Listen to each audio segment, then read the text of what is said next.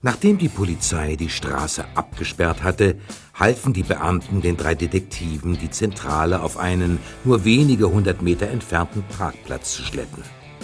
Dort kümmerten sie sich zuerst um den von der halsbrecherischen Fahrt noch immer völlig verstörten Blackie und nahmen ihn in ihre Obhut.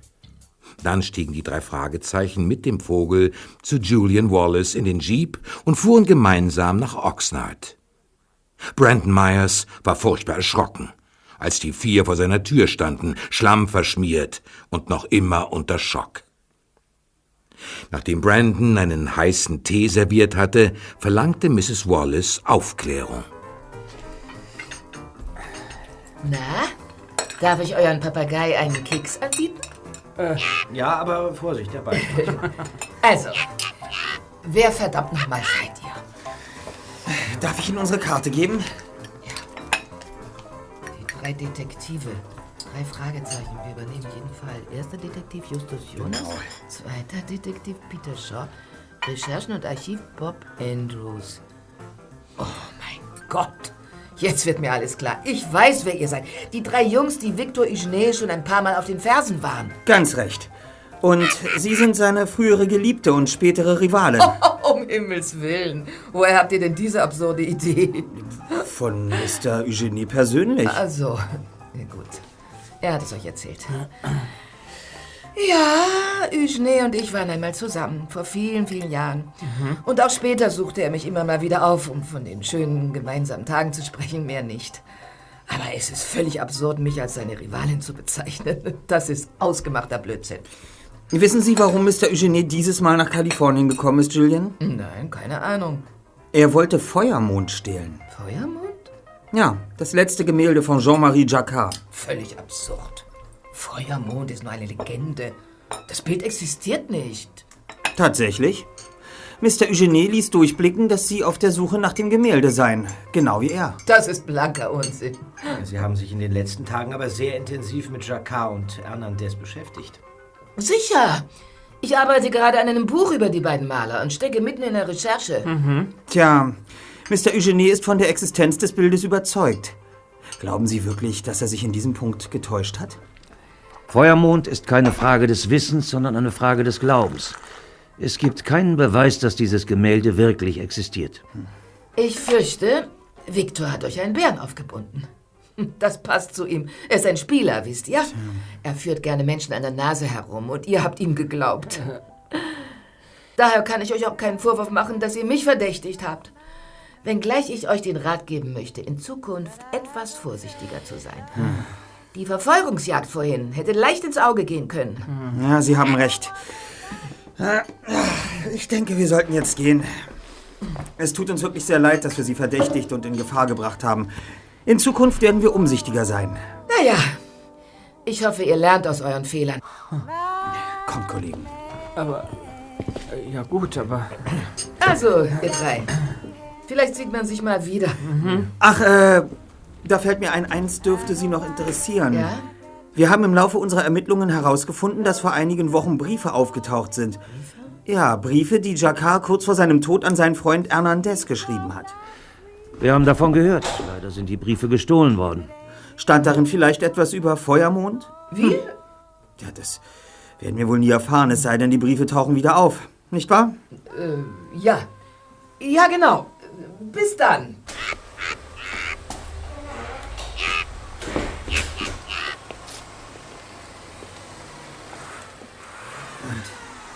Was machen wir jetzt? Naja, zunächst mal sollten wir gucken, ob wir unsere Zentrale wieder flott kriegen. Wir. Wir nehmen uns am besten ein Taxi. Ja. Sag mal, Just, bei dieser Mrs. Wallace, da stimmt doch irgendwas nicht. Sie hat Feuermond selbst erwähnt, als sie mit Brandon telefonierte. Mehr noch, Bob. Sie lügt, dass sich die Balken biegen.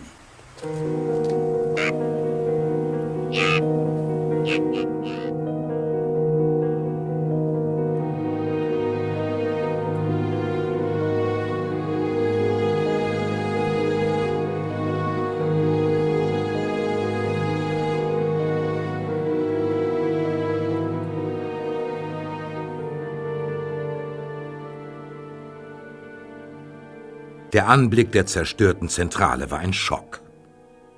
Bei näherer Betrachtung stellte sich heraus, dass der Campingwagen beim Aufprall gegen die Felswand erheblich gelitten hatte.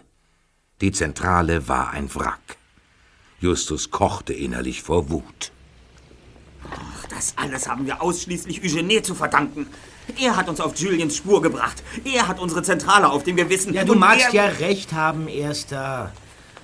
Aber deine Wut bringt doch jetzt nichts. Die hindert dich nur am logischen Denken. Na schön.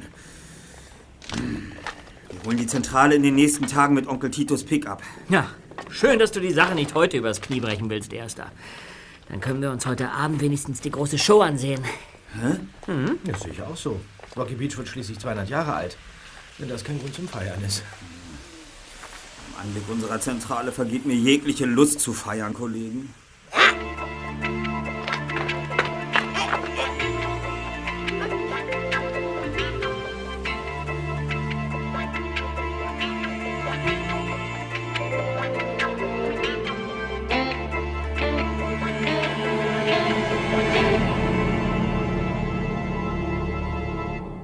In der Stadt herrschte Hochbetrieb.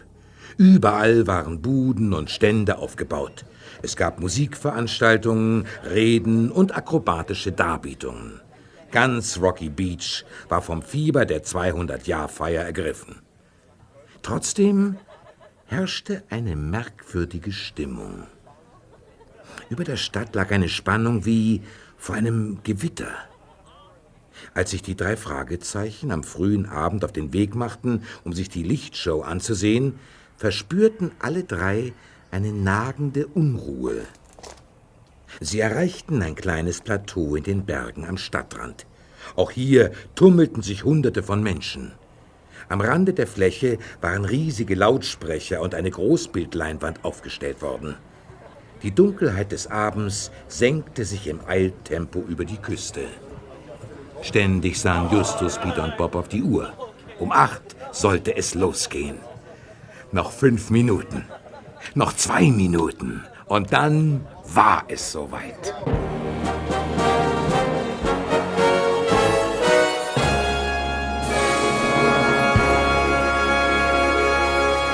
Sehr verehrte Damen und Herren, liebe Jungen und Mädchen, zu unserer 200-Jahr-Feier der Stadt Rocky Beach präsentieren wir Ihnen eine einzigartige Lichtshow und die Rocky Beach Sinfonie, die exklusiv für diesen Anlass von dem berühmten Musiker Francis McLee komponiert wurde. Wir wünschen Ihnen viel Vergnügen.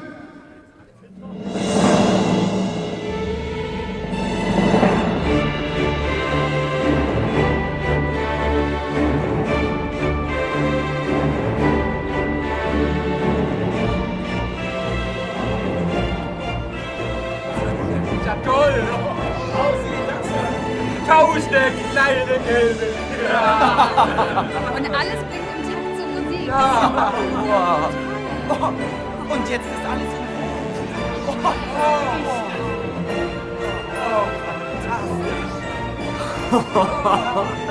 Das ist einfach Wahnsinn. Ja.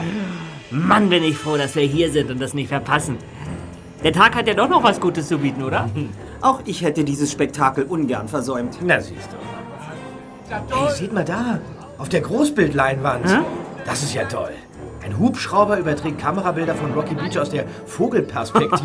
Das sieht ja super aus. Ja, ist fantastisch. Bob, sieh doch nur. Peter, da! Auf der Leinwand die Insel. Knox Island, seht ihr das? Das gibt's doch nicht. Das, mal, das ist doch... Das, kann denn das sein? Ich glaub's nicht. Die Knox-Villa. Ich habe das Ding noch nie von oben gesehen. Die sieht ja genauso aus wie... Wie der Architektenplan aus dem Päckchen von Eugenie. Ja, aber Moment mal, das bedeutet ja, dass... Dass Eugenie vorhatte, dort einzubrechen. In die Knox-Villa. Feuermond befindet sich auf dem Knox-Gelände, so muss es sein. Wir müssen etwas unternehmen, Kollegen.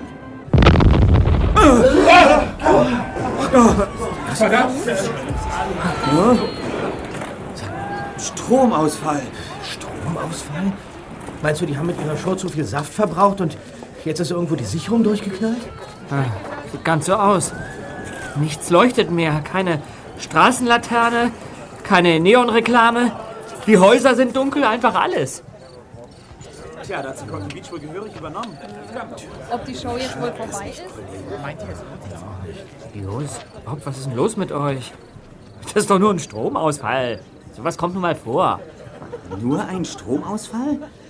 Etwa so wie der vor zweieinhalb Wochen, als das Verwaltungsgebäude explodierte. Erinnert ihr euch? Ja, natürlich. Auch in jener Nacht fiel kurzzeitig der Strom aus. Und von Brittany erfuhren wir, was der eigentliche Grund für die Explosion war. Ja, aber worauf willst du denn hinaus, Just? Darauf, dass die Umspannstation wegen der Explosion ausfiel. Dass es wenig später in den Nachrichten hieß, es gäbe Probleme mit der Energieversorgung der Lichtshow. Also, was ich sagen will ist, dieser Stromausfall ist kein Zufall, Kollegen. Er ist geplant.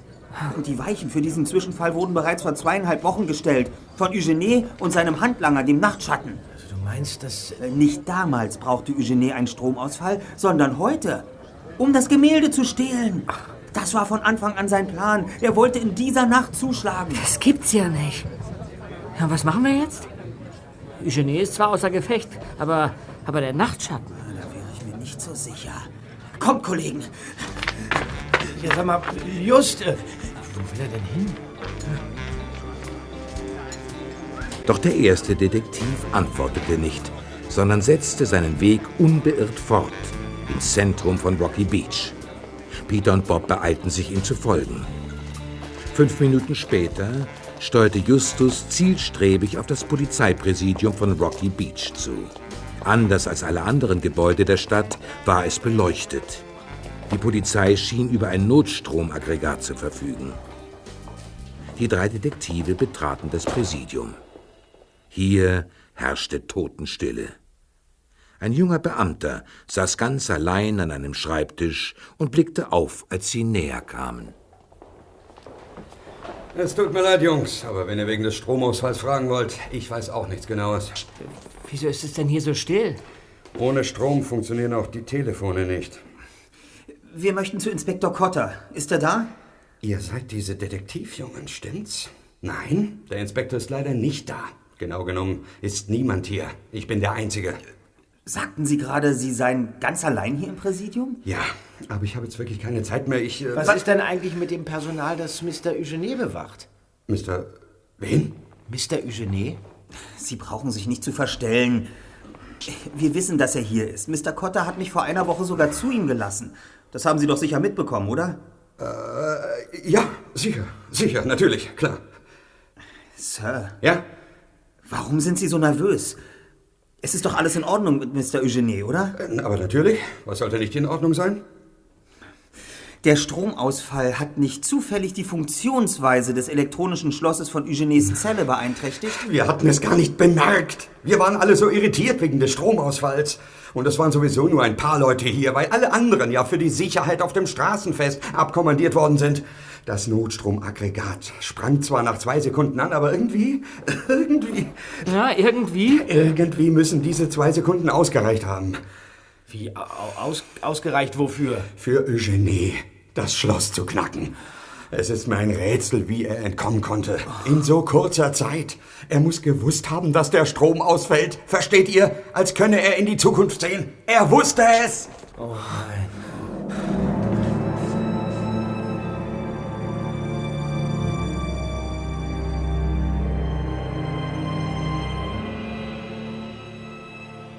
Es war gespenstisch.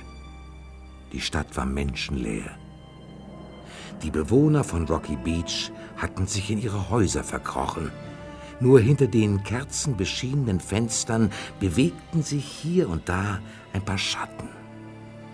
Der Stromausfall hatte Rocky Beach in eine Geisterstadt verwandelt. Ich kann es immer noch nicht fassen. Wie konnte Eugenie entkommen? Inspektor Cotter hat uns doch versichert, dass das unmöglich sei. Cotter wusste ja auch nicht, dass der Strom ausfallen würde. Eugenie hingegen schon. Er wusste auch wann. Er musste lediglich in seiner Zelle auf den richtigen Moment warten und schnell genug reagieren, bevor das Notstromaggregat anspringen und das elektronische Schloss mit Elektrizität versorgen konnte. Das normale Türschloss dürfte für ihn als Meisterdieb kein Problem gewesen sein. Die letzte Hürde waren die Wachtposten, die jedoch durch das Spektakel, das sich auf den Straßen von Rocky Beach abspielte, ausreichend abgelenkt gewesen sein dürften. Ja, aber das alles gehörte doch nicht zu seinem Plan, oder?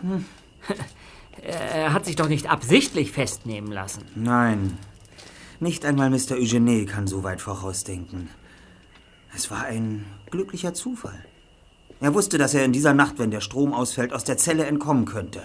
Geplant war für heute etwas ganz anderes. Ja, der Einbruch in die Knox-Villa. Hm. Exakt. Da Mr. Knox ein sehr reicher Mann ist, hat er bestimmt eine ausgezeichnete Alarmanlage. Aber eine Alarmanlage funktioniert nur mit Strom. Die Insel liegt so küstennah, dass sie ihren Strom wahrscheinlich vom Festland bezieht. Und das bedeutet, dass Knox Island in diesem Moment, wie alles andere auch, außer Gefecht gesetzt ist. Die Alarmanlage funktioniert auch dort nicht. Was tun wir denn jetzt? Wir wissen, was Eugene vorhat. Wahrscheinlich ist sein Plan nicht so ausgereift, wie er gewesen wäre, wenn er nicht im Gefängnis gesessen hätte. Trotzdem wird er versuchen, das Gemälde zu stehlen. Heute Nacht. Und das müssen wir verhindern. Kollegen, wir müssen zur Insel. Jetzt? Sofort? Nein. Jetzt gehen wir zum Schrottplatz. Und dann informieren wir den Inspektor über unser nächtliches Ziel. Wenn die Falle zuschnappt, muss er vor Ort sein, um Eugenie zu verhaften. Und dieses Mal wird er uns nicht entwischen, Kollegen. Das schwöre ich euch.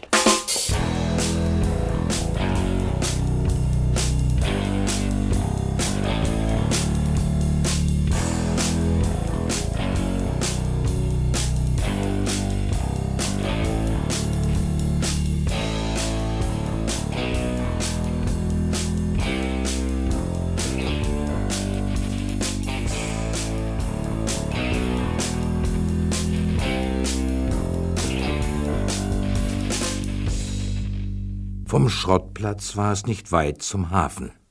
Anders als in den Straßen der Stadt herrschte hier reger Betrieb.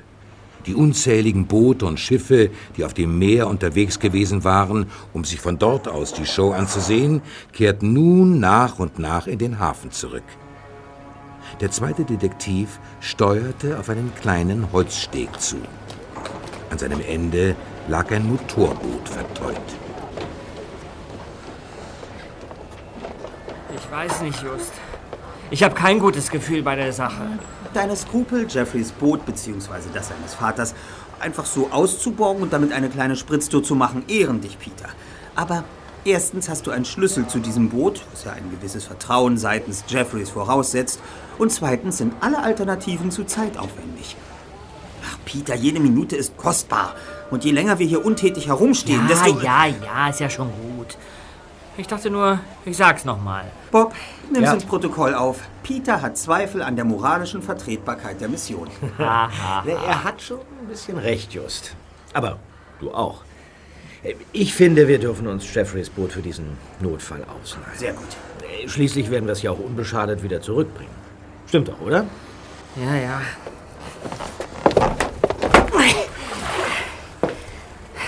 Na? Worauf wartet ihr? Kommt schon. Hier, nimm meinen Rucksack zweiter.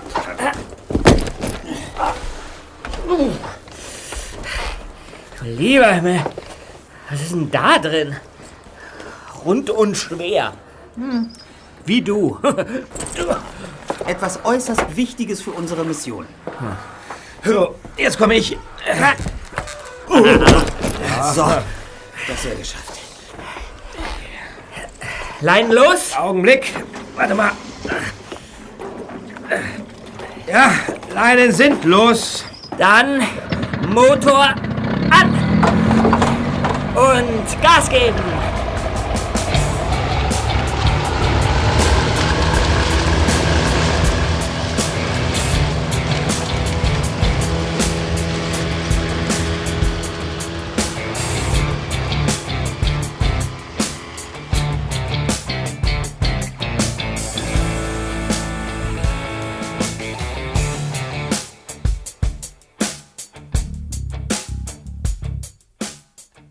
Obwohl die Insel nicht weit vom Festland entfernt war, erschien den drei Detektiven die Fahrt endlos. Doch schließlich schälte sich aus der Finsternis eine Kontur heraus. Wie ein zerfranstes Loch im Nachthimmel zeichnete sich Knox Island vor ihnen ab. Die Insel war nicht viel mehr als ein großer Felsbrocken im Ozean, auf dem jemand ein Haus gebaut hatte. Es leuchtete schwach in altem Weiß. Hinter keinem der Fenster brannte Licht. Die Knox-Villa wirkte genauso ausgestorben wie Rocky Beach. Peter schaltete den Motor aus. Und nun ruderten sie in einem weiten Bogen um die Insel herum, während Justus aufmerksam Ausschau hielt.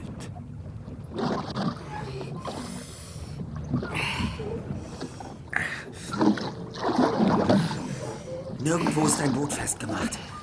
Knox Island scheint wirklich verlassen zu sein. Legen wir also an und erkunden die Insel. Ist das nicht etwas waghalsig, Esther?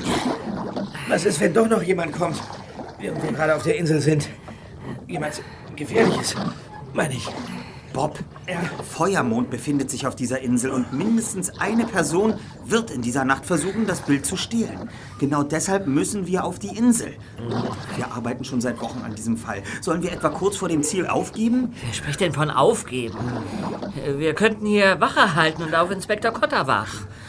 Wer weiß, wann der unsere Nachricht abhört, die ich ihm auf seiner Mailbox hinterlassen habe. Und wer weiß, ob Eugenie sich nicht doch schon auf der Insel befindet und sich das Bild in dieser Sekunde unter den Arm klemmt. Kommt, lasst uns jetzt von Bord gehen und die Insel ansehen, Kollegen. Zur Vorsicht werden wir nicht den Bootsanleger benutzen, sondern zwischen den Felsen an Land gehen und das Boot verstecken. Gut.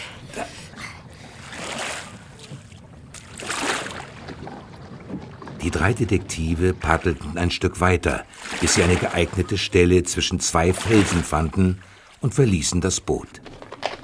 Dann kraxelten sie hinauf bis zu einem Zaun aus neun glatten Stahlgitterstäben. Die Umzäunung führte um die ganze Insel, war mindestens vier Meter hoch, machte einen stabilen Eindruck und hatte nirgendwo eine Lücke.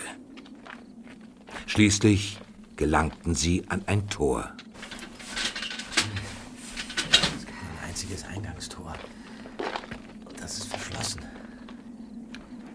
Ah, das Schloss scheint elektronisch zu funktionieren, so wie bei einem Auto. Und ohne Strom bekommen wir das nie auf. Tja, da komme ich wohl mit meinem Dietrich-Set nicht besonders weit. Aber was machen wir dann? Über den Zaun klettern? Nee, der ist viel zu hoch. Das schafft nicht mal ich. Aber wenn man vielleicht... Nein, da kommt keiner rüber, Justus. Mr. Knox ist ein sehr vorsichtiger Mann. Er hat dafür gesorgt, dass wirklich niemand... Psst! Seid mal still! Da kommt jemand. Schnell hinter die Büsche dort. Du.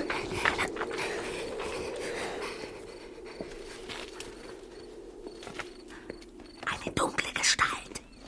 Ist es Eugenie? Dazu ist es so dunkel, ich kann nichts erkennen. Bleibt vor dem Tor stehen. Jetzt zieht er etwas aus seiner Tasche. Ich kann... Hat das Torschloss aufgeschossen.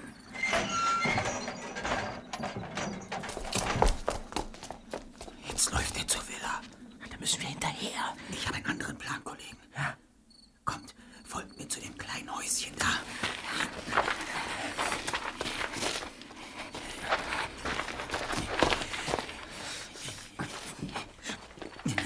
Was willst du denn hier, Erster?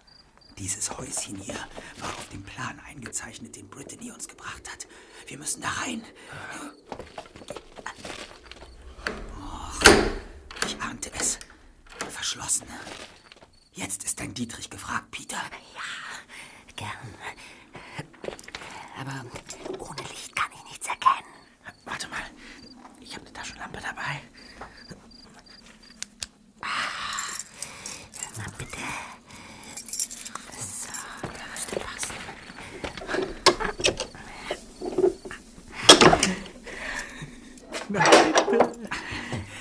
Schnell, gehen wir rein. So, Bob. Ja. Mach die Tür zu. Ja. Was ist denn das für eine riesige Maschine? Das sieht aus wie ein Generator. Ein Gerät, das mit Hilfe eines benzinbetriebenen Motors elektrische Energie erzeugt. Ja, genau so ist es. Auf dem Bauplan führten einige schnurgerade Linien von diesem Häuschen bis zur Villa. Die Linien stehen für Stromkabel. Das hier ist ein Notstrom- oder Ersatzgenerator, der die Villa auch dann mit Energie versorgen kann, wenn die Stromversorgung vom Festland ausfällt. Ach ja? Und warum sind dann hier auch auf der Insel alle Lichter und Scheinwerfer erloschen? Weil der Generator nicht läuft. Aber wenn man ihn anstellen würde? Ja, würden zumindest die Scheinwerfer auf dem Gelände anspringen. Auf jeden Fall aber dürfte die Alarmanlage reaktiviert werden. Und das vertreibt vielleicht diese unbekannte Gestalt. Gut, dann lass uns keine Zeit verlieren, Erster. Das ist ein Benzingenerator, der hat mehr Power als ein Dieselgenerator. Aha. Und äh, ja, wie, wie, wie schaltet man so ein Ding ein? So. Na nu? Hm. Nichts. Äh, hier vielleicht. Oh, Ich verstehe das nicht. Eigentlich müsste das Ding jetzt laufen. Ähm, äh, äh just. Äh, diese, diese Anzeige hier, die zeigt nicht zufällig an, wie viel Benzin noch im Tank ist, oder? Und äh, die Tatsache, dass der Generator nicht anspringt, hat nicht zufällig etwas damit zu tun, dass diese Anzeige hier auf Null steht, oder? Ach, verflixt. Und ausgerechnet jetzt muss der... Benzin. Hey, Moment mal. Auf Jeffreys Motorboot habe ich vorhin einen Reservekanister gesehen. Er war prall gefüllt. Meint ihr, dass wir damit eventuell diesen Generator befüllen können? Also, sofern Jeffreys Boot keinen Dieselmotor hat, dann müsste es eigentlich klappen. Ja, das ist ein Benziner, kein Diesel, da bin ich mir sicher. Einverstanden. Lass uns erstmal hier raus. Oh, die Luft ist so stickig.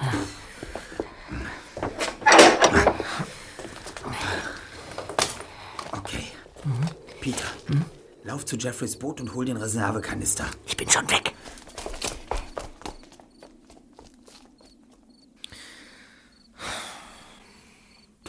Just. Weißt du was mir? Mir gefällt das alles nicht. Wir hätten unten am Steg auf Inspektor Kotter und seine Leute warten sollen. Wir hätten einfach... Das bringt uns jetzt auch nicht weiter, Bob. Wir... Was? Was war das? Das war der Klang des Todes. Wer seid ihr? Antwortet! Ähm... Wir... Wir... Wir, Wir sind... wir sind... Unsere Namen sind Justus und Bob Knox. Bitte tun Sie uns nichts, Sir. Bitte. Knox? Seid ihr Knox Söhne? Nein, seine Neffen. Was treibt ihr hier draußen? Ähm... Wir, wir haben einen Schuss gehört und dann sind wir raus, um nachzusehen. Und ihr wart die ganze Zeit hier auf der Insel, um euch die Lichtshow anzusehen, während euer Onkel auf der großen Galafeier in der Stadt weit, nehme ich an, ne? Mhm, so ist es, Sir. Tja, die Show ist vorbei. Vorwärts! Was, was haben Sie mit uns vor? Was, was wollen Sie denn mit dem Spaten? Maul halten und rein! Au!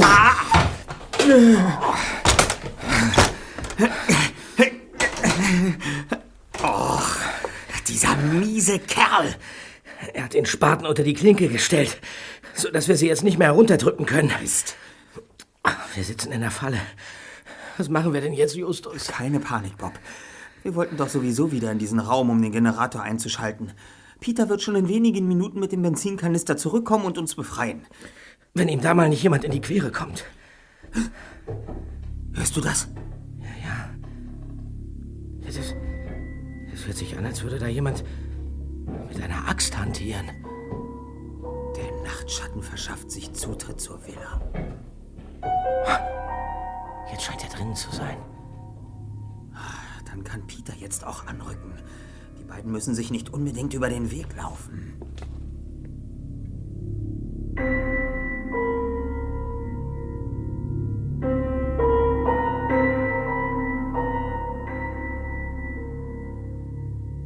Endlich, nach quälenden Minuten des Wartens, näherten sich von außen Schritte.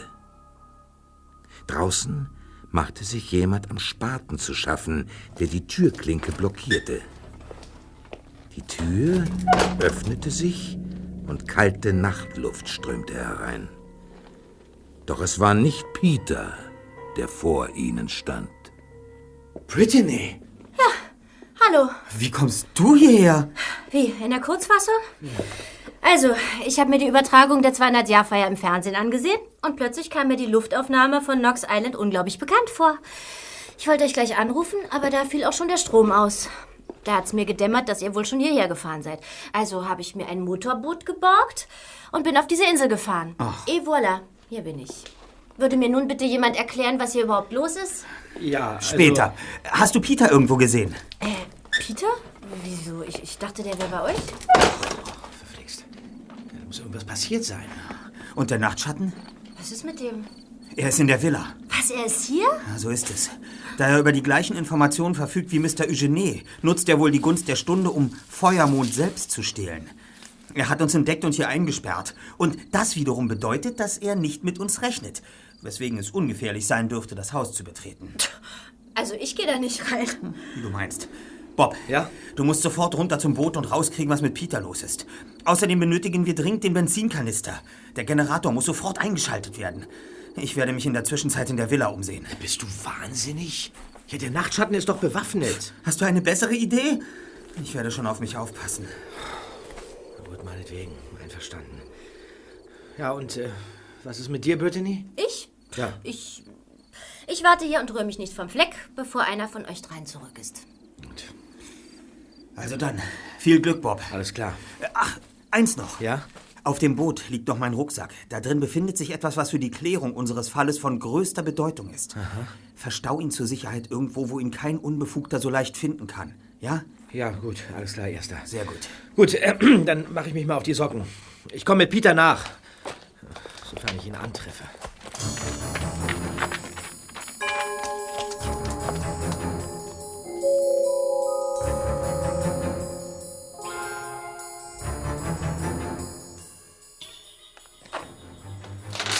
Justus betrat die aufgebrochene Eingangstür der Villa und lauschte. Es war mucksmäuschenstill. Er hatte sich den Grundriss der einzelnen Stockwerke auf dem Bauplan so gut eingeprägt, dass er die Wege kannte. Das durch die Fenster fallende Mondlicht schien so hell, dass er seine Taschenlampe nicht benötigte. Der erste Detektiv lief einen Flur hinab bis zu einer schmalen Treppe und von dort in den ersten Stock. Hier gab es mehrere Türen. Justus schlich auf eine zu und drückte die Klinke.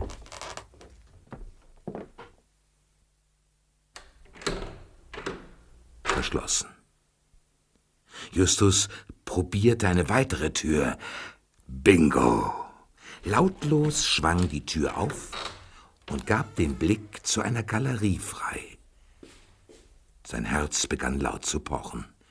Vor einer Wand stand Victor Eugene und betrachtete eine Reihe von Ölgemälden. Justus traute sich nicht zu atmen. Dann wandte sich Eugene einer Tür zu, die noch weiter ins Innere des Hauses führte. Er öffnete sie. Dahinter befand sich ein weiteres Zimmer, in dem ein einziges Gemälde in einem schweren goldenen Rahmen an der Wand hing. Justus trat vorsichtig näher. Und dann drehte Eugene sich um.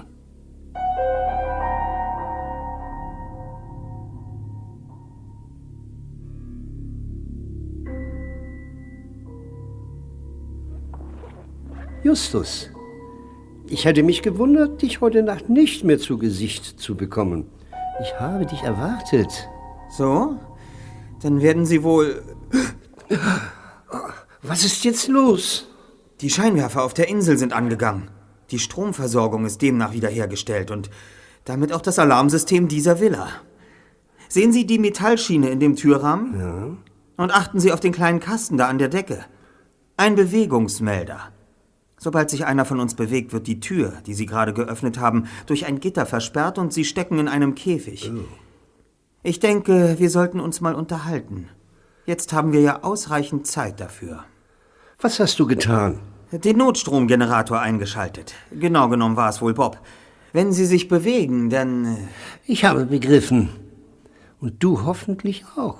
Mit einer einzigen Bewegung konntest du mich in diesem Raum einsperren. Aber dann würden sich auch die Gitter vor den Fenstern und in der Tür hinter dir schließen. Du würdest dir selbst den Weg abschneiden. Du steckst in einer Zwickmühle. Das muss sehr frustrierend sein. Sie sind dem Ziel Ihrer Träume zum Greifen nahe. Feuermond hängt hinter Ihnen an der Wand, aber Sie können es nicht erreichen. Es ist vorbei. Das muss frustrierend sein, Mr. Eugenie. Und nun wirst du mir vermutlich erzählen, dass unser geschätzter Inspektor Cotta bereits unterwegs ist, um mich ein weiteres Mal festzunehmen. Hm, exakt. Bis dahin habe ich aber noch ein paar Fragen. Nun, wahrscheinlich hast du recht. Es ist ohnehin erstaunlich, dass wir nicht schon viel früher Gelegenheit hatten, uns in aller Ruhe zu unterhalten, ohne belauscht zu werden. Hm. Was ist das? Der Nachtschatten ist auch in dieser Villa. Durch die herabfallenden Gitter sitzt er vermutlich ebenfalls in der Falle.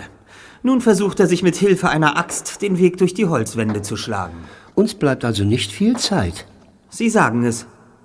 Was hatten Sie eigentlich für Pläne mit Feuermond? Wollten Sie es verkaufen? Gibt es einen Sammler, der Ihnen genug Geld geboten hat? Erstaunlich.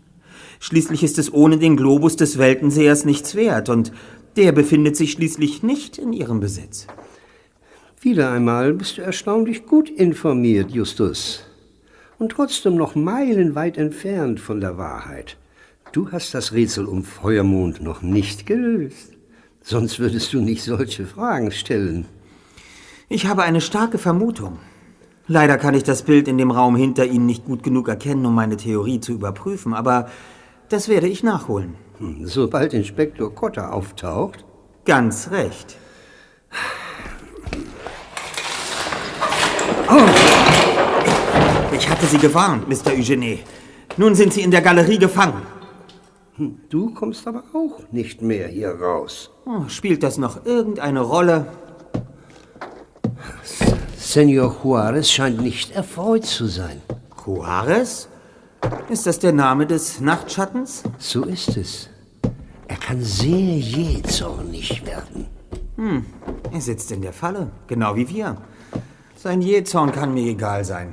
Tatsächlich?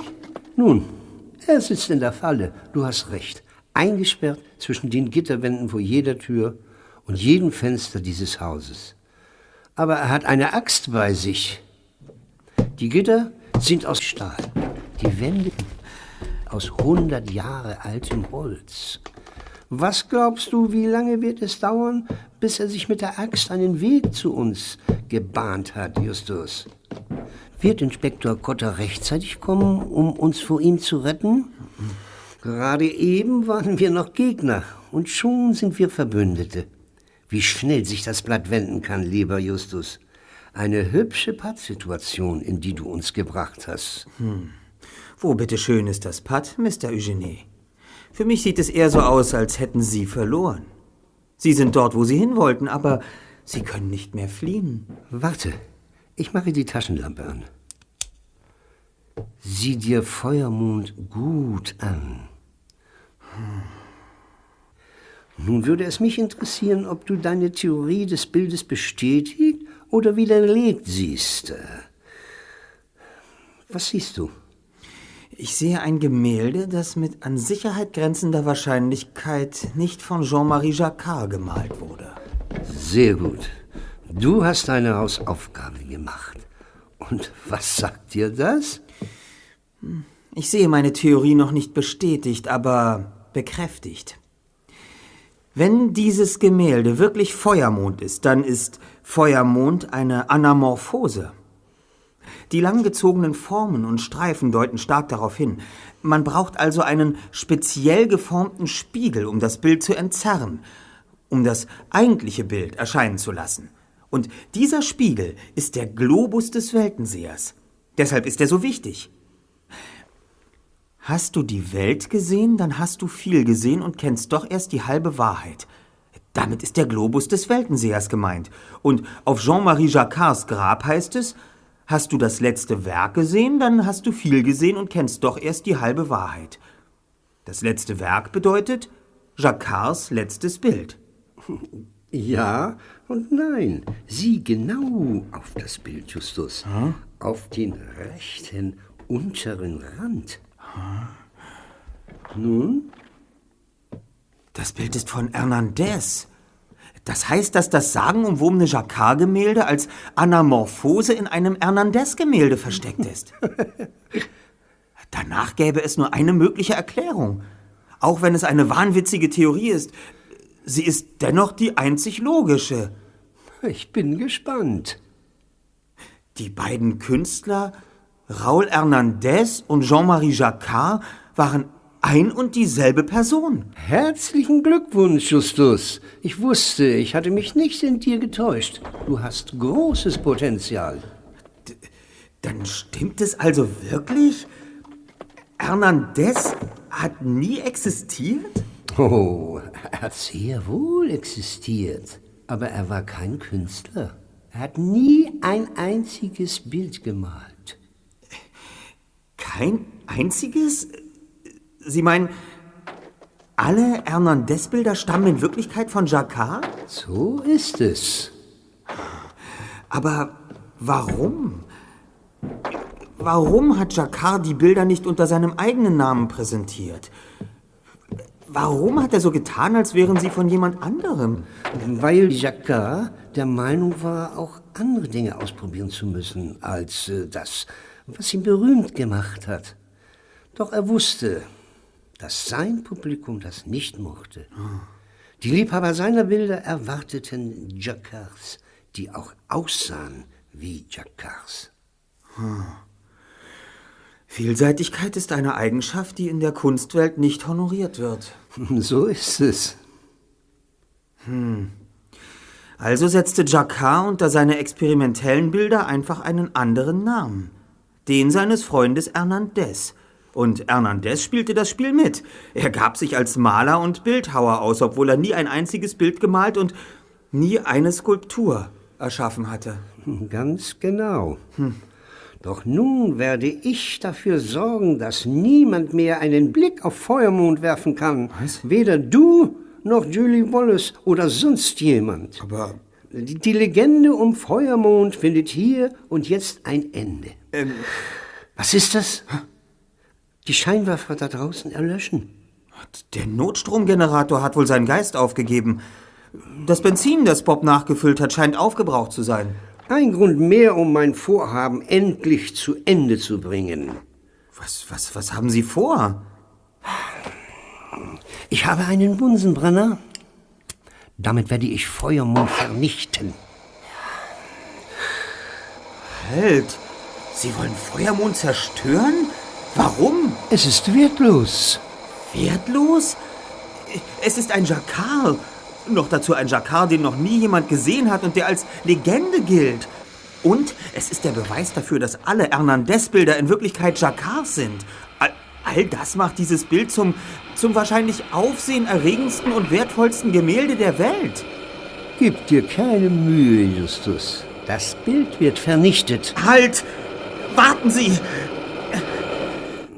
Dann gibt es nur eine Erklärung.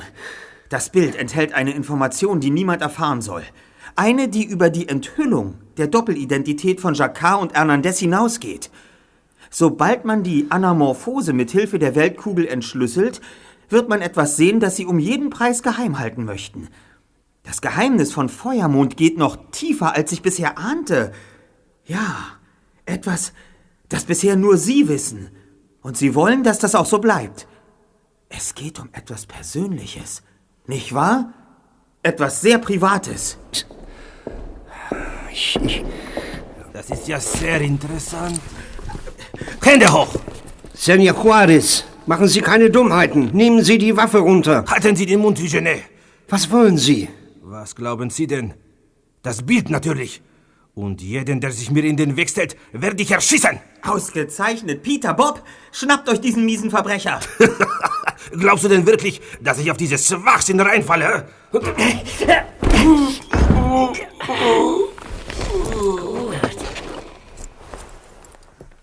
Ja, das war es dann wohl, Senor Nachtschatten.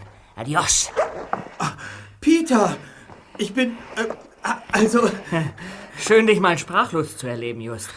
Ich werde es in meinem Kalender als historisches Datum eintragen. Und Bob, nimm es bitte mit ins Protokoll auf. Mach ich. Aber bevor ich auf dein Gestammel eingehe, kümmere ich mich erstmal um unseren Amigo hier. Sonst wacht er womöglich wieder auf, bevor ich ihn zum Paket zusammengeschnürt habe. Schnell, hilf mir, Bob. Aber, Kollegen, woher hattet ihr denn das Betäubungsmittel? Das Chloroform von Brittany. Sie hat es in der Villa gefunden. Als ich den Benzinkanister holen wollte, hat mich jemand damit betäubt. Ich habe noch keine Ahnung, wer das gewesen sein könnte. Jetzt bin ich aber wieder fit. Hä? Was ist denn da draußen los? Auf dem Festland gehen die Lichter wieder an. Mal sehen. Tatsächlich. Eine Häuserreihe nach der anderen. Nanu? Was ist los? Brittany läuft weg. Eigentlich wollte sie unten warten. Na, wahrscheinlich will sie die Polizei holen. Nein, sicher nicht. Brittany hat uns von Anfang an belogen. Sie will selbst an Feuermond herankommen. Bitte? Peter, glaubst du wirklich, sie hat hier einfach irgendwo ein Fläschchen Chloroform gefunden? Äh, Das hat sie jedenfalls behauptet. Mhm. Brittany hat uns getäuscht. Sie hat das Chloroform mit auf die Insel gebracht. Sie hat dich betäubt. Und jetzt flieht sie. Sie ist scharf auf meinen Rucksack, der auf dem Motorboot versteckt ist. Kollegen, ihr müsst aus dieser Villa raus, bevor die Stromversorgung wieder aktiviert und die Alarmanlage wieder funktionstüchtig ist. Sonst sind wir hier alle im Käfig gefangen. Ihr müsst Brittany aufhalten. Du, du meinst... Die schnapp ich mir. Los, Bob! Raus hier! Ja, worauf du dich verlassen kannst.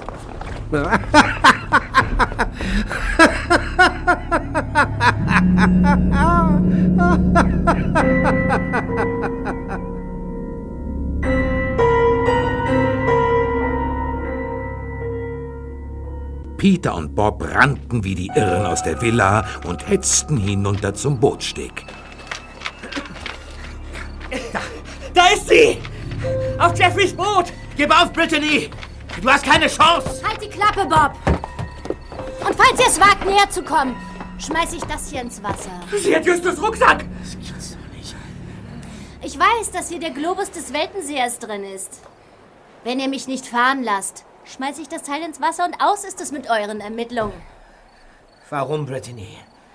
Warum? Weil ihr Schwachköpfe seid! Weicheier, die nichts im Schädel haben! Der Globus, der Weltenseher. Ohne ihn seid ihr aufgeschmissen. Wollt ihr ihn noch einmal sehen? Ha?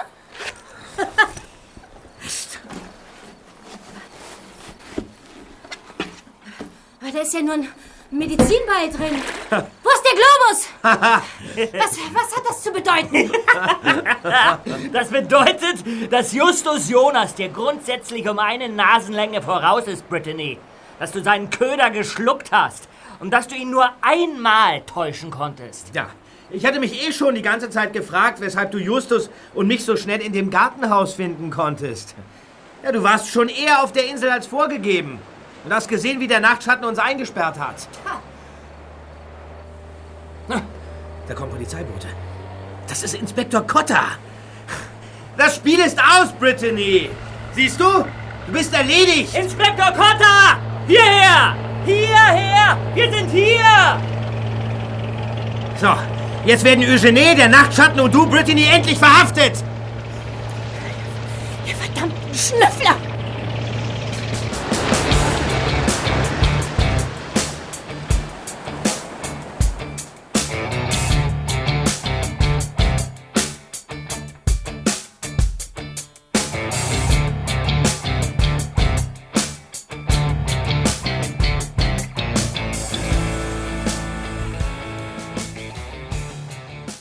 Julian Wallace war am nächsten Tag so neugierig auf Justus Bericht, dass sie sich sofort auf den Weg nach Rocky Beach machte.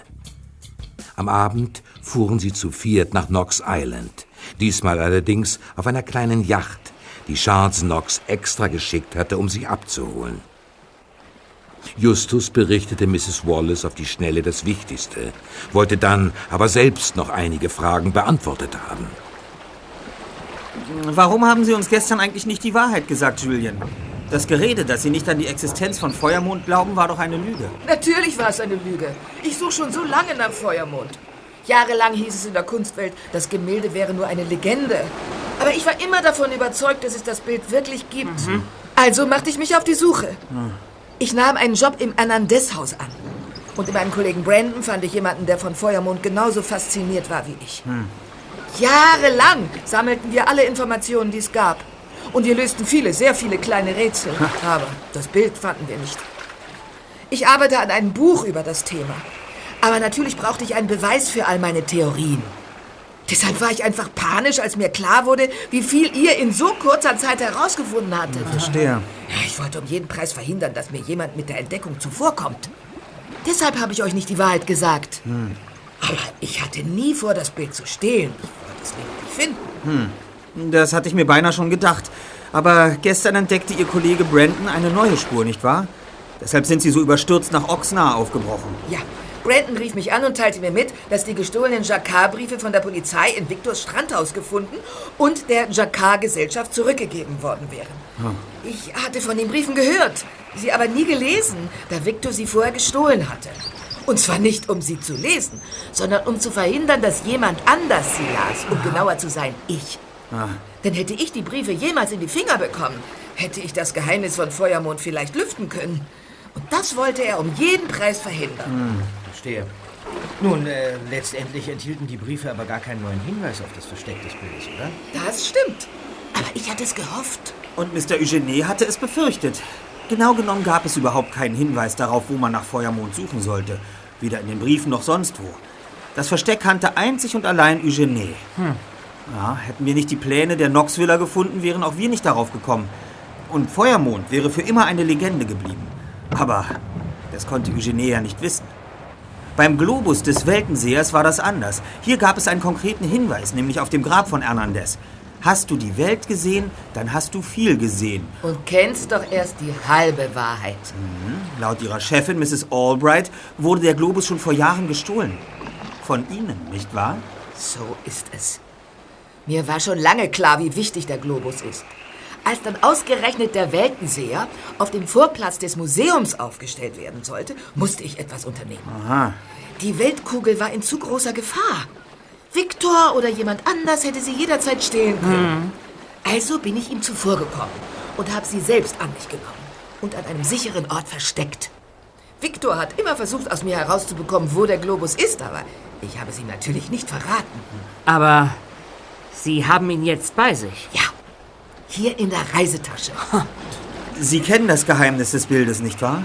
Sie wissen, wozu Sie den Globus brauchen und wofür er der Beweis ist? Sag du es mir. Er ist der Beweis dafür, dass Raoul Hernandez in Wirklichkeit gar kein Maler war, sondern nur für seinen Freund Jean-Marie Jacquard die Rolle gespielt hat. Alle Hernandez-Bilder wurden in Wirklichkeit von Jacquard gemalt. Das war jahrelang meine Vermutung. Wenn das in der Kunstwelt bekannt wird, ist das eine Sensation. Alle Hernandez-Bilder werden schlagartig im Preis steigen. Und zwar um ein Vielfaches. Mit solch einer Information muss man sehr, sehr vorsichtig umgehen. Ja. Und es gibt noch eine Information, mit der man sehr sorgfältig umgehen muss. Nämlich das zweite Geheimnis von Feuermond. Das zweite Geheimnis? Sie ahnen es also nicht? Ich weiß nicht, wovon du sprichst.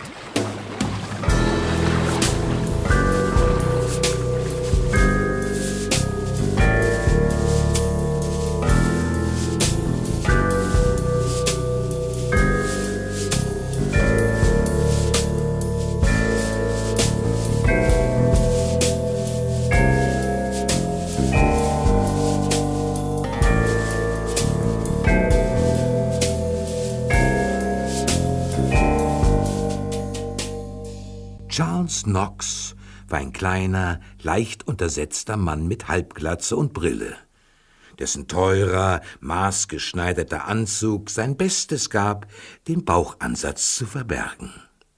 Die drei Fragezeichen und Mrs. Wallace verbrachten den ganzen Abend in einem gemütlichen Wohnraum im Erdgeschoss der Knox-Villa. Der Millionär lauschte gebannt, während die drei Detektive ihm abwechselnd die ganze Geschichte erzählten. Es war schon spät, als Charles Knox endlich keine Fragen mehr hatte. Mein Gott, wenn ich gewusst hätte, dass der Hernandez so viel wert ist, dass sogar ein berühmter Meisterdieb ihn haben will, dann hätte ich das Bild damals wahrscheinlich gar nicht ersteigert. Himmel! Und dabei habe ich beim Bau der Villa wirklich alle erdenklichen Vorsichtsmaßnahmen getroffen. Tja. Ja, das haben Sie in der Tat. Ohne Ihren Notstromgenerator war das allerdings nur noch halb so viel wert. Er hätte anspringen müssen. Er hätte wirklich anspringen müssen. Es war vertraglich ausgemacht, dass sich darum gekümmert werden würde. Äh, Mit was für einer Firma? Na, die Veranstaltungsfirma, die ich gesponsert habe, die die Lichtshow realisiert hat. Aha. Alles war eigentlich schon fertig und verkabelt, aber dann kam noch einmal ein Mann, der nachsehen wollte, ob der Generator auch korrekt funktioniert und angeschlossen ist. Er hat eine Weile in dem Generatorhaus herumgebastelt und ist dann wieder gegangen. Hm. Das war nicht zufällig ein sehr großer, sportlicher Mexikaner? Doch, ganz genau. Tja, Mr. Knox, es tut uns ausgesprochen leid, was mit Ihrem Haus geschehen ist. Uns ist bewusst, dass der Schaden am Gebäude vermutlich geringer ausgefallen wäre, wenn wir letzte Nacht nicht eingegriffen hätten, aber... Papp, Justus, ich war zwar schockiert, aber es wäre doch noch alles viel schlimmer gewesen, wenn ihr nicht eingegriffen hättet. Der Hernandez wäre verschwunden. Und die Diebe auf freiem Fuß. Auch wenn ich noch immer nicht begreife, warum Victor Eugenius ausgerechnet auf dieses Bild abgesehen hatte. Es ist schließlich kein Picasso oder Van Gogh oder Jacquard. Ach je. Du hast dich da draußen auf dem Wasser bestimmt erkältet. Möchtest du vielleicht eine heiße Milch mit Honig oder eine heiße Zitrone? Äh, äh, nein, danke, es geht schon. Mr. Knox, ja, ich habe noch eine Bitte. Was denn, Justus? Jederzeit. Mrs. Wallace und wir drei würden uns gerne noch einmal den Hernandez ansehen, deshalb ist sie schließlich mitgekommen. So ist es. Aber natürlich. Er hängt wieder an seinem alten Platz. Wartet. Ich führe euch nach oben. Ähm, nicht nötig. Wir kennen ja den Weg. Ich, äh, ich könnte vielleicht doch eine heiße Zitrone brauchen, Mr. Knox. Mit Honig. Aber selbstverständlich, Peter, kein Problem. Ich mache dir eine. Ja, danke, Mr. Knox. Geht nur schon nach oben. Ich komme dann gleich nach.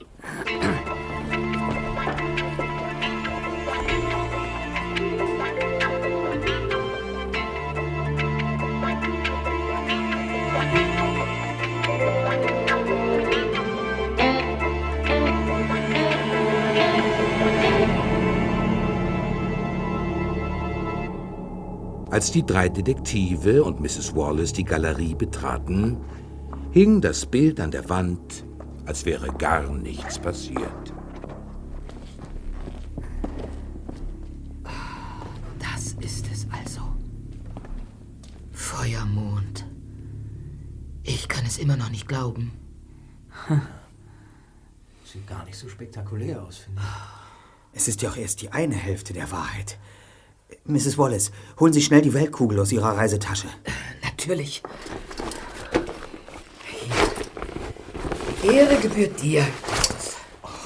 Sind Sie sicher? Nimm schon. So, was, äh, was muss ich tun? Befinde sich der Globus noch auf der ausgestreckten Hand des Weltensehers, müsste man die Skulptur direkt vor dem Bild platzieren. Glaube ich zumindest. Ich habe zwar lange an dem Thema gearbeitet, aber. Probieren wir es einfach. Gut. Ja, und? Kannst du was erkennen, Erster? Lass mich auch mal sehen. Nicht so ungeduldig, Kollegen. Das Gemälde spiegelte sich in dem schimmernden Metall der Weltkugel. Die bunten Flecken und Streifen erschienen verzerrt, doch dann trat Justus einen ganzen Schritt vor und drehte den Globus ein wenig. Langsam schoben sich die bunten Flecken in der Spiegelung zu komplexeren Formen zusammen. Justus ging noch ein wenig näher an den Globus heran. Und dann enthüllte das Bild endlich sein Geheimnis. Aus dem Hernandez-Gemälde wurde Feuermond. Die wirren Striche und Tupfer verwandelten sich in Augen, in den Schatten einer Nase, in Lichtreflexionen auf Wangenknochen und Lippen, in dunkles Haar. Mit Feuer hat das ja überhaupt nichts zu tun. Das ist ein Porträt. Das Bild eines jungen Mannes. Und es ist unverkennbar ein Jacquard-Gemälde. Es hat etwas mit Feuer zu tun. Ich habe heute recherchiert. Erinnert ihr euch daran, dass Jacquard einen Sohn hatte? Ja, ja. Inyas Chenda Jacquard. Sein erster Vorname ist französisch. Sein zweiter ist indischen Ursprungs, da seine Mutter Halbinderin war. Der Name Ignaz leitet sich aus dem lateinischen Ignis ab und bedeutet Feuer. Und Chanda stammt aus dem Indischen und heißt übersetzt Mond. Ach. Ja, Feuermond. Ach. So lautet der Name von Jean-Marie Jacquards Sohn übersetzt. Er hat seinen Sohn gemalt, das Porträt Feuermond genannt und es in einer Anamorphose versteckt. Unglaublich. Ja, und nun seht euch dieses Bild mal genau an. Die Augen, der Mund. Kommt euch dieser junge Mann nicht bekannt vor? Ja. Victor. Das ist Victor. Victor Eugenie. In jungen Jahren. Tatsächlich. Ja, er ist es wirklich. Aber Moment mal, das. Das bedeutet ja, dass. Es bedeutet, dass Victor Eugenie niemand anderes ist als der Sohn von Jean-Marie Jacquard.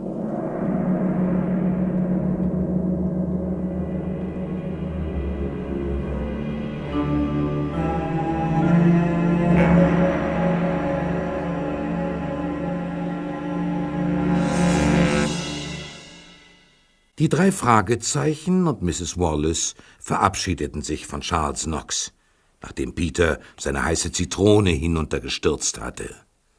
Der Hausherr hatte nicht mitbekommen, was die vier herausgefunden hatten. Und er fragte auch nicht, was Julian Wallace die ganze Zeit in ihrer Reisetasche mitschleppte. Sie sprachen erst wieder miteinander, als die Privatjacht von Charles Knox sie zurück ans Festland brachte.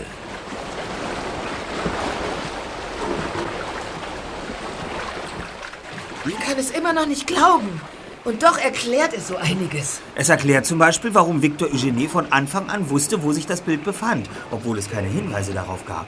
Und wie es ihm schon in jungen Jahren gelang, einen echten Hernandez zu stehlen und ihnen zu schenken. Er hat ihn vermutlich einfach aus dem Atelier seines Vaters genommen. Und ich wusste nichts davon. Er hat mir nie von seiner Familie erzählt. Nie. Aber, aber warum das alles? Warum wird der Sohn eines weltberühmten Malers zum Kunstdieb? Warum hat er Ihnen nicht erzählt, wer er wirklich ist? Warum hat er seinen Namen geändert? Warum wollte er das Bild zerstören? Ich kann es mir vorstellen. Jedenfalls langsam. Victor erzählte mir damals nicht, wer seine Eltern waren. Aber er sprach oft davon, dass er seinen Vater nicht verstehe. Er beklagte sich, dass sein Vater immer nur ans Geschäft denke und sich nicht für seinen Sohn interessieren würde. Eugenie waren die Bilder seines Vaters egal. Er wollte von ihm geliebt werden, wie jedes Kind von seinen Eltern geliebt werden will. Aber Genau. er bekam diese Liebe nicht. Und wie es so oft kommt, suchte er in seiner Verzweiflung nach einer anderen Befriedigung. Als Meisterdieb wurde er von den Menschen zwar nicht geliebt, aber viele haben ihn gefürchtet und auch verehrt. Ja, und dann wurden die letzten Briefe seines Vaters an dessen Freund Hernandez entdeckt. Und da Eugenie befürchtete, dass diese Briefe Hinweise auf seine Identität enthalten könnten, ließ er sie stehlen. Ja, aber das reichte ihm nicht. Er wollte Feuermond vernichten. Den einzigen Beweis dafür, wer er wirklich ist. Er hatte sich eine neue Identität aufgebaut und jetzt drohte die Vergangenheit, ihn einzuholen. Das wollte er um jeden Preis verhindern. Tja, die Frage ist nur, was wir jetzt tun. Mr. Eugenie bat mich, sein Geheimnis für mich zu behalten, aber ich kann das nicht allein entscheiden. Sie sind jahrelang diesem Geheimnis hinterhergejagt, Mrs. Wallace. Ich musste Sie einfach ins Vertrauen ziehen. Naja, Nun haben Sie also die Beweise, die Sie gesucht haben. Sie könnten sie der Öffentlichkeit präsentieren. Sie könnten damit groß herauskommen, aber dann wird die Anamorphose vermutlich in allen großen Zeitschriften abgedruckt werden und zur gleichen Zeit wird auch Victor Eugenies Bild durch die Presse wandern. Früher oder später wird jemandem die frappierende Ähnlichkeit zwischen Jacquard und Eugenie auffallen und damit wäre sein Geheimnis aufgedeckt. Tja, was immer er getan hat, das hat er in meinen Augen nicht verdient. Wie sehen Sie die Sache, Mrs. Wallace?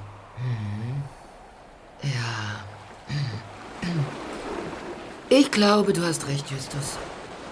Wenn Eugene jetzt ins Gefängnis geht, dann als Meisterdieb.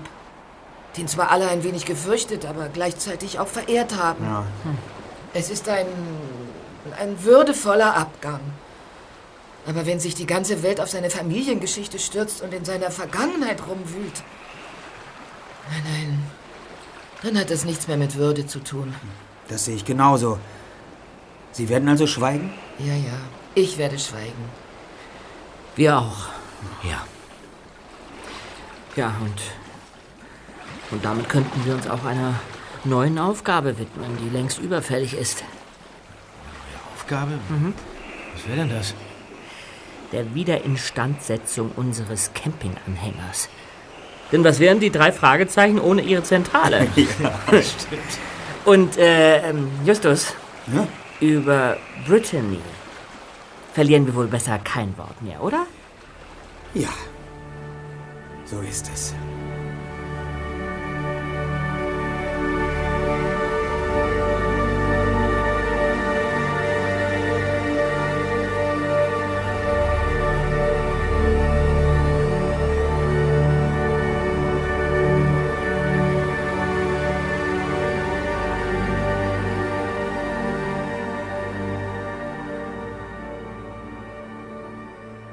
Eine Woche nach Mr. Eugenets Verhaftung erhielt Justus Jonas einen Brief.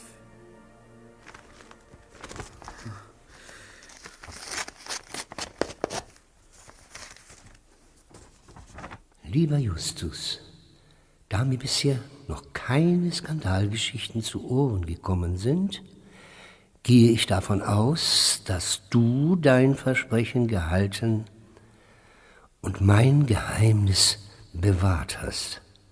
Ich danke dir. Victor Eugenie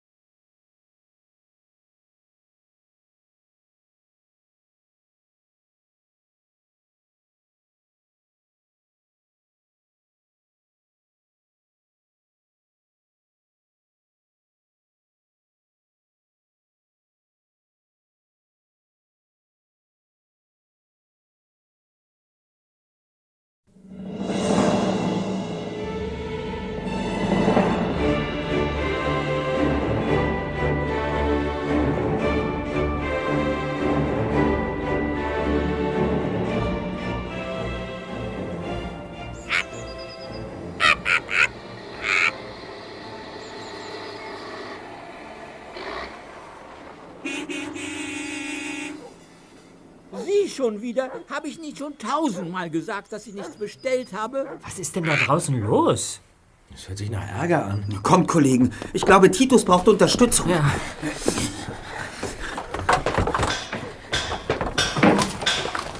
Da steigt ein Mann aus dem Laster. Mr. Barker. Von Altmetall Barker? Ganz recht. Mr. Barker von Altmetall Barker.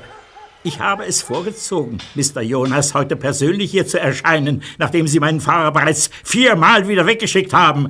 Was denken Sie sich dabei? Mr. Barker, ich kann das erklären. Titus Jonas, was geht hier vor? Das wüsste ich allerdings auch gern. Das kann ich Ihnen sagen, Madame. Ihr Mann und ich haben einen Vertrag.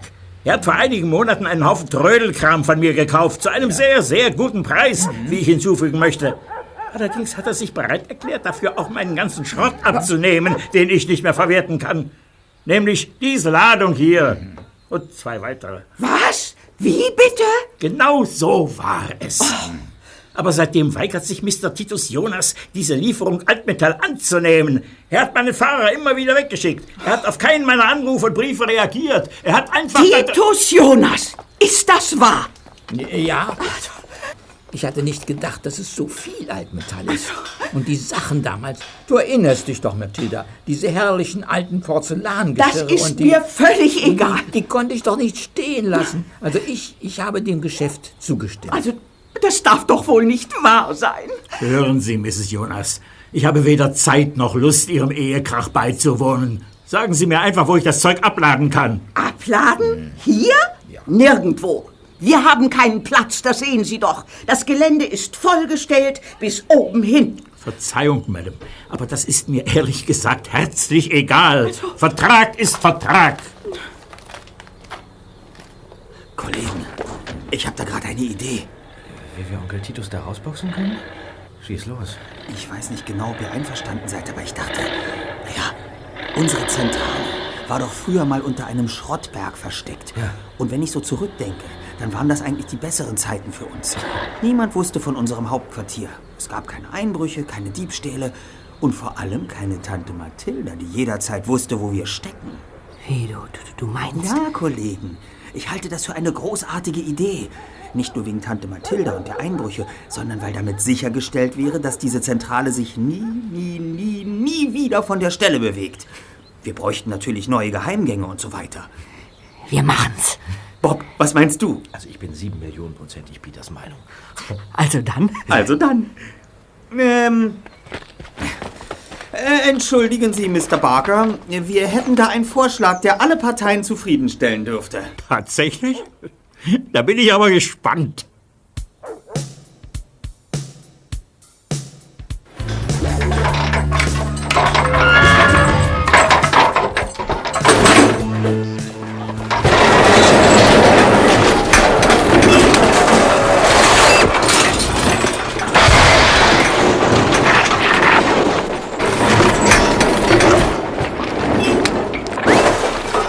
Fünf Minuten später war die Zentrale mit ungeheurem Getöse für immer unter einem riesigen Berg Schrott begraben. Als der Staub sich gelegt hatte, war nichts mehr von ihr zu sehen. Es war wie in alten Zeiten.